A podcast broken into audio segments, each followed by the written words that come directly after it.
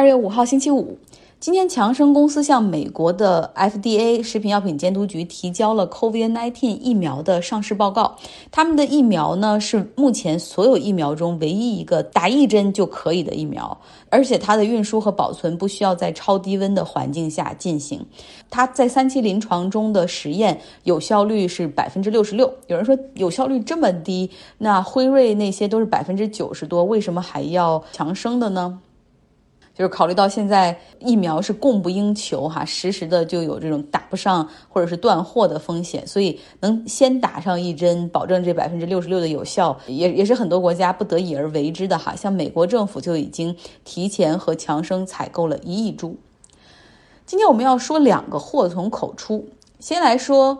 东京奥组委的主席森喜朗。前天一次奥组委的会议上，有人提出说应该增加女性委员的比例。八十三岁的森喜朗就说了，女性多了会浪费整个会议的时间，因为女性那种竞争意识都很强。如果一个女人站起来发言，其他女人也都要争相恐后的站起来发言，这样的话就是太浪费大家的宝贵时间了。这样的言论在日本这样的男权社会好像并不稀奇哈，很多人就算不说，但是心里也是这么想的。但是传到网络上和国际社会就遭到了大量的批评，因为这是赤裸裸的性别歧视。啊！就是其实他的潜台词就是女性的观点和想法并不重要，而他们说多了是浪费大家时间。现在呼吁森喜朗辞职的声音也很多，但是这个当过前日本首相的森喜朗，他表示说：“哦，我是不会辞职的，因为我说的只是一个玩笑而已。如果谁因为我说的这些话感到不舒服，那我给你们道个歉吧。而现在我身上背着是东京奥运会举办的重任，我不会轻易辞职的。我们都知道，奥运会是一个推广性别平等的舞台，女性从最初的这种古希腊奥运会上，她们连。”场地都不能进，连观众都不能坐，哈，必须有自己的父亲陪同。就是年轻女孩可以，后来呢是可以做观众，但是不能参加比赛。那直到后来现代奥运会，我们看到比赛项目中的男女平等，参赛人数的男女平等，就连开幕式这种各个代表团旗手上面数量的男女平等，在这样的一个舞台上，现在奥组委的主席却发表这样的言论，着实很让人失望，哈。他究竟会不会辞职？这还要看日本人怎么怎么去看待他。但现在在日本这样的一个比较对什么都很淡的社会，大家对于举不举办奥运会好像都没有什么太大的兴致，更没有人愿意去积极的批评他了。东京奥运会是计划在今年的七月二十三号举行，如果能够举行的话，恐怕也真的是一个奇迹了。继续来说，祸从口出，大家来听一下这几句话，感受一下究竟是什么样的人他会说出这样的话。啊，第一句是，加州的山火就是犹太富豪在太空里哈通过卫星上的镭射枪，然后远程投放的，就是加州山火是犹太人搞出来的。九幺幺是假的，当时那些飞机根本就没想去撞五角大楼或者去撞白宫。佛罗里达的枪击案也是假的，那些所谓的受害者和幸存者都是演员。最后一句是。为了这个国家的前途，我建议咱们直接一枪崩了南希·佩洛西，最省事儿。说上述这些话的是一个女性哈，她呢相信阴谋论，大家也能够听出来了。他呢毫无顾忌的在很多平台上讲出这些话，有的是在他 Facebook、Twitter 上，有的是在接受媒体采访的时候，他也对着镜头就这样说。那他呢出席活动的时候，一般口罩上写的都是两个字。就是 freedom speech 言论自由。那现在呢，他是美国共和党众议院的 freshman，就是一个新的众议员，来自乔治亚州的 Maury Taylor Green。他是公开的 QAnon 这个阴谋论的支持者，在去年二零二零年的时候赢得了选举。这没有办法，你虽然觉得他再怎么荒谬，觉得可笑，但是这是民选的力量，哈，有那么多人投票给他，那他就赢得了那个选区的众议员的席位，所以没有办法去改变这个事实。但是能够改变的就是不让他参加众议院里的一些委员会，在国会里面就是，但是每个议员都有一票，但是真正的一些。动议呀，或者是是一些政策的出炉，都是要看各个委员会的。像有安全、有安全方面的、金融方面、经济方面啊、军事外交等等。那么，这个相信阴谋论的共和党众议员 Green，他此前呢被任命进入到了两个委员会，一个是教育委员会，还有一个是预算委员会。那今天呢，众议院投票将他从这两个委员会除名，有十一个共和党人也跟着投了票。好了，多说点别的哈。最近大家可能也听说了，上面正在准备收紧对自媒体时事新闻评论和讲述，强调只有新闻资质的那些平台才可以发布相关内容，否则你普通人是别想谈这些。那喜马拉雅的小编今天也给我通了电话，劝我说你要尽早转型啊，否则节目最后全部被下架，那就太可惜了。让我听了以后不寒而栗，所以还是希望大家，如果你是在喜马拉雅或者 Podcast 上面听节目的话，呃，还是可以希望能够找到微信公号张奥同学，嗯，不要失联哈。我也会在张奥同学微信公号上面去发一下我的微博的图片，就多个渠道，我们 keep connected。昨天呢，我和某个风机厂商的副总啊交流。这个风机厂商是华为出来的一群人，然后他们切入到了风机领域，特能干事儿。果然，在会议的过程中，总是把梦想、价值、自我实现、愿景这些词儿挂在嘴边，让我耳目一新。那他也是说哈，说国内的风机厂商也包括他们自己非常有侵略性，也就是学习模仿能力超强，然后就可以甩开膀子推广去占领市场，说非常容易就会把像我们这样的外国类的技术公司吃干榨净，然后一脚踢走。别管有没有合同、知识产权还是保密协议哈，我听了以后，我觉得啊，啊真的是很直爽哈，很坦荡荡。会议结束之后，我搜了一下这家风机厂商的新闻。看完之后觉得哦，确实侵略性很强。在二零一九年，他们这家公司的员工潜入竞争对手的制造工厂，带着精密的仪器进行拍摄和测量，搞了六百多张照片和十五个视频。那么这个案件因为已经审判了，所以有海量的信息浮出水面。我真的觉得就是很适合改编成电影。就这个风机厂商的技术团队的负责人哈，一个工程师小刘，他借着旅游之机搭飞机从上海来到广东的揭阳，租了车自驾来到揭阳下面的这个惠来县，然后静海镇这个地方呢是明阳这个风机厂商的一个主要工厂。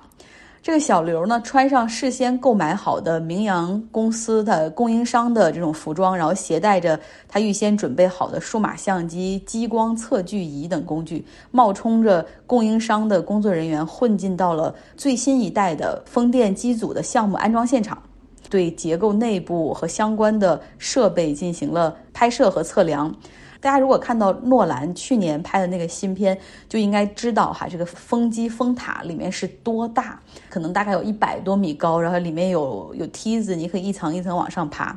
他进去以后，真的就一层一层爬，爬到了百米左右的高度，不停的进行拍照和和测量。然后遇到其他的施工人员问他身份的时候，他就说：“哦，我是你们那个供应商中车集团的人，然后过来修理齿轮的等等。”工人都要下班的时间，发现这个小刘还没有走，然后工人又把他就是拦截下来进行盘问，就觉得他已经很可疑了。这个时候，小刘知道完了要暴露了，趁对方还没有反应过来，赶紧狂奔逃离现场。